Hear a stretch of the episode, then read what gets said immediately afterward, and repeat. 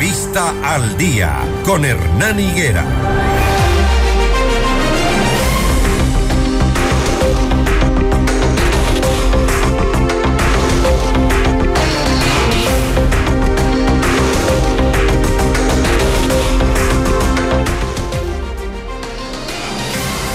Las 6 de la mañana con 12 minutos, 6 de la mañana con 12 minutos. Decíamos hace un momento que es muy importante que vayamos conociendo quiénes son las personas que se quieren elegir como autoridades, para después no estarnos lamentando ni estar frustrados.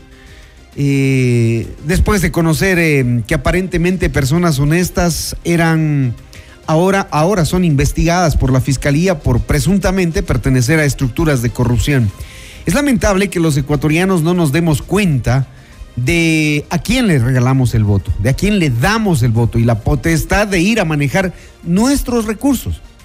Hoy estamos en una campaña seccional y desde este espacio venimos desde hace algunos días haciendo y permitiendo que ustedes, ciudadanos, que ustedes, oyentes, conozcan a los candidatos, que los escuchen, que también ellos nos den las formas y las propuestas de cómo quieren hacer las cosas. Hoy tenemos como invitado a mm, Marco Llerena, candidato a concejal de Quito, Movimiento Todos, lista 70. El principal reto de Quito es hacer que funcione el metro, ese es ahora el, el reto, ¿no? Lograr que el sistema de transporte subterráneo sirva para descongestionar el tráfico en las calles, articularlo a otros servicios de buses para cubrir los barrios, es la prioridad municipal. Sin embargo, hay otros retos y problemas que están pendientes para solucionar algo que afecta a la capital hace ya varias décadas, la movilidad urbana. ¿Qué desafíos tienen las autoridades que dirigirán la capital en su plan de trabajo? Marco, buenos días, bienvenido. Vemos que ustedes eh, proponen la integración de varios sistemas, como lo proponen algunos otros candidatos pero no nos dicen cómo. ¿Cómo lo van a hacer? No es tan fácil. buenos días. Bueno, muy buenos días, Hernán. Muchas gracias por la invitación. Igualmente, muchos, muy buenos días a todos los radioescuchas. En esta mañana fría de Quito, eh, les invito también a cuidarse mucho por las enfermedades respiratorias. Bueno, Hernán, eh, la, la, ciudad, el distrito metropolitano se encuentra en total olvido, en total desmedro, ¿no? Ya vamos 15 años que relativamente estamos de menos, de, de más a menos y estamos la ciudad que se viene hacia abajo. Uh -huh. Como tú lo has dicho, sí, en este momento tenemos nosotros el metro de Quito que está inaugurado, pero inaugurado en qué? Solo en infraestructura, no tiene la utilidad que realmente nosotros lo queremos. Por eso es que dentro de mi plan de gobierno que yo lo he presentado responsablemente y lo he hecho responsablemente en el sentido de que he visto cuáles son las necesidades que tiene la gente en este momento. Necesitamos una movilidad óptima, necesitamos que se elimine todo lo que son la tardanza para hacer eh, para diligenciarnos en el día a día y necesitamos nosotros una, una movilidad bastante óptima. En el metro, lo que nosotros necesitamos es que comience a funcionar, pero de una manera óptima, teniendo en cuenta que muchos de, las, de los planes que se tiene que, para que comience a funcionar esto no lo están eh, especificados ni tampoco están sobre la mesa. No tiene lo que es conectividad interna, no tiene la seguridad interna, no tiene planes para lo que son el cobro, no saben cómo cobrar las tarifas a cada uno de los de los usuarios del metro. Aparte de eso, no tiene un sistema integrado. Eso para... ya lo sabemos, el diagnóstico claro, sabemos y nosotros lo hemos dicho mucho más, ahora, pero ¿qué va a hacer usted en, desde en, la concejalía? Claro, desde la concejalía lo que lo, lo, que voy a hacer en el ámbito de la legislación es crear ordenanzas y obviamente resoluciones para qué? Para que la Secretaría de Movilidad comience a articular un sistema integrado, ¿para qué? Para que los los, los buses que salen de distintos barrios, de distintos sectores, comiencen a nutrir al metro de, de, de, de óptima y de mejor forma. Pero esas ordenanzas existen. La, existe, la forma no de ordenar el tránsito no en la ciudad ya existen no porque de mejor manera.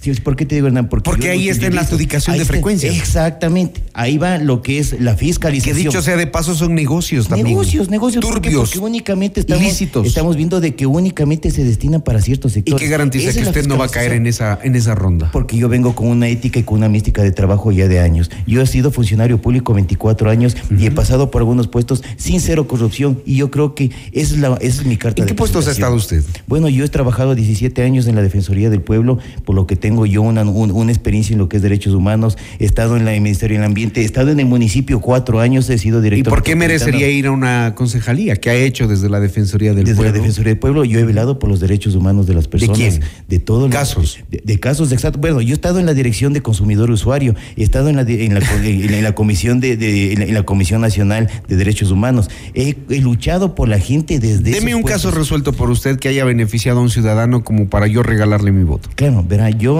yo lideré el tema de lo que son los cobros que había en el redondeo de lo que en su tiempo había por la por la operadora que en este en este momento es claro. Yo lideré ese proceso para qué para recuperar esos montos y comenzar a, a, a dar a devolver hacia los beneficiarios en lo que son el redondeo de, las, de los de los valores cobrados por en ese momento. Y claro devolvió a los clientes. Devolvió, devolvió. Uh -huh. Fueron más o menos 32 millones de dólares. ¿Por qué? Porque se redondeaba las tarifas y lo que había es un perjuicio se devolvió y obviamente eso se devolvió. ¿Y ese tema ya terminó, ya o, terminó. o, usted ya se olvidó? No, no, no, ya se terminó. ¿Por qué? Porque nosotros, uh -huh. eh, la Defensoría del Pueblo tiene una ley, eh, en este caso de consumidor usuario, la ley orgánica de consumidor usuario, que llega hasta cierto punto. Eso también tenemos que cambiar, pero obviamente eso viene de parte de la Asamblea Nacional.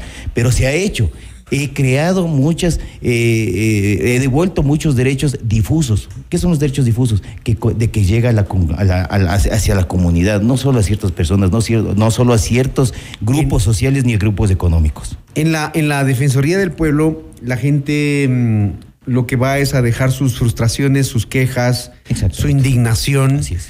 Eh, seguramente usted lo habrá visto y, y al menos en la Defensoría del Pueblo la la burocracia, la, los servidores públicos no han demostrado que ahí son es que, eficientes claro, por el tiempo y por, por los es, procesos. Es que, la, es que, es lamentable, te digo, la, la, cuestión de la ley que existe y que rige la Defensoría del Pueblo es un, es un, es un, es, es un saludo a la bandera nada más. ¿Y por qué porque, ir al municipio termina, si es lo mismo? ¿Por qué? Porque y ahí, ahí, ahí, va mi parte de experiencia. Yo, sal, yo, yo salí de la Defensoría del Pueblo en el 2016 y llegué también al municipio de Quito. ¿Y qué se yo trabajé? Yo fui, encontré una falencia terribles en lo que es ¿Cómo sistema, qué? como que como los procesos. Los procesos no están normados ni están reglamentados. Existe también, tú puedes llegar hasta cierto punto, porque, pero ¿qué sucede? Que ya las autoridades llegan y te ponen el pare. Es lo que tenemos que eliminar. Yo fui director metropolitano de, de, gestión de apoyo a víctimas de violencia intrafamiliar, de violencia sexual y violencia infantil. Y creo que encontré muchas falencias en lo que es la normativa para, para que realmente no exista esta clase de vulneraciones. Aparte de eso, también fui director metropolitano de seguridad ciudadana en plena pandemia.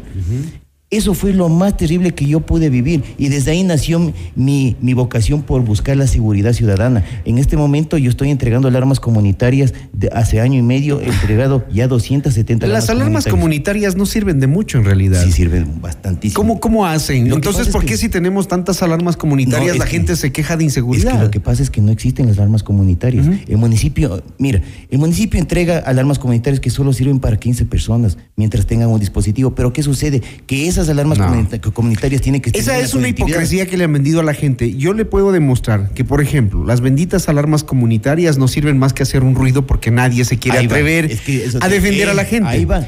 Hay Ese un botón tema. de pánico que lo da la Policía Nacional. No sirve. No sirve. No sirve. no Entonces sirve, no nos vengan a Mira, mentir. Es que eso te digo, Hernán.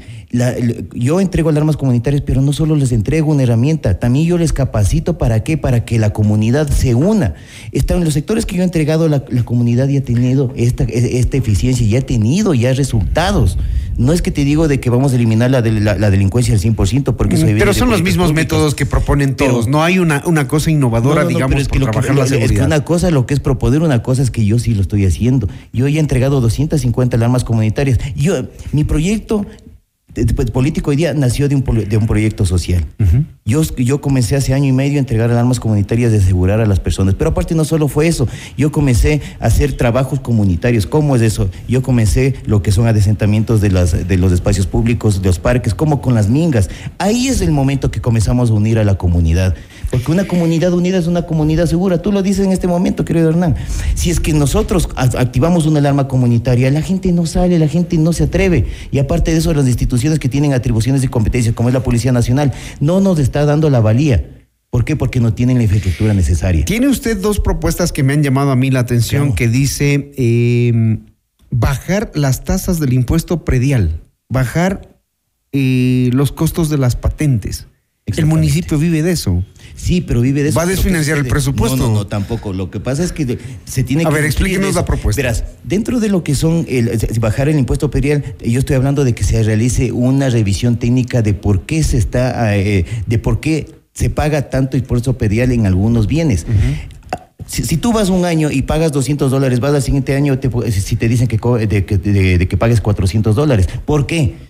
Existe una fórmula para el pago del impuesto predial, pero ¿qué sucede? Que esa fórmula está descontextualizada y lo que se está haciendo es un cobro al ojo a las personas. Y aparte de eso, no hay una funcionalidad para el impuesto predial teniendo en cuenta que de parte del impuesto predial estamos pagando una tasa de seguridad. ¿Tú ves si tú ves seguridad en las calles, tú ves seguridad en los barrios, no ves. Entonces no hay una funcionalidad. Entonces con eso vamos realmente nosotros a poner la casa en orden, vamos a darle la seguridad a las personas de que su pago va a ser el, relativamente el adecuado y que con ese impuesto estamos se, va a hacer obra y obviamente va a dar beneficio hacia las personas. Es lo que se quiere. Ahora, en, en los otros impuestos se tiene que realmente reducir. Estamos en una crisis también económica. Aparte de eso, imagínate. Eso implica reducir también el presupuesto municipal para algunas obras y cosas, pero ¿no? Se puede por otras cosas también. Verás, cuando se puede hacer, cuando se hace gestión con el dinero que se tiene, alcanza para todos. Alcanza para todos. Pero ¿qué sucede? Cuando no se lo llevan, claro. Cuando no se lo llevan. Eso es la parte de la que de, la fiscalización. Mira, ¿a quién va a fiscalizar usted? A todos. Digamos que entra a la concejalía. ¿Cuál es su primer eh, su primer paso a fiscalización? El metro. El metro. ¿A quién? Y la tasa, ¿a quién? A los, a, los antiguos, desde el inicio, ¿a quienes realmente comenzaron a crear el tema de lo que es el metro? Desde, desde, los primeros procesos de contratación pública. Desde ahí se comienza. Aparte de eso, mira, dicen algunos, yo voy a fiscalizar dentro del Consejo. Dentro del municipio existen equipos de Contraloría del, General del Estado, en el cual siempre están trabajando ahí dentro del municipio. Con ellos se debe trabajar. Aparte de eso, también se tiene que solicitar a la Fiscalía que comience a, investigar cuáles han sido los procesos viciados en gestión de administrativa, gestión talento humano, gestión financiera. ¿Cómo arreglamos el tema de la basura en Quito? Este, este, es terrible. Estamos ahorita. Por supuesto, es gravísimo. Estamos nosotros arrendando en Santo Domingo allá los botaderos, ¿no? Eso, eso está mermando también los ingresos al municipio y beneficios, obviamente hacia. ¿Qué propone usted? Yo lo que propongo es de que primero hagamos un tratamiento en la fuente.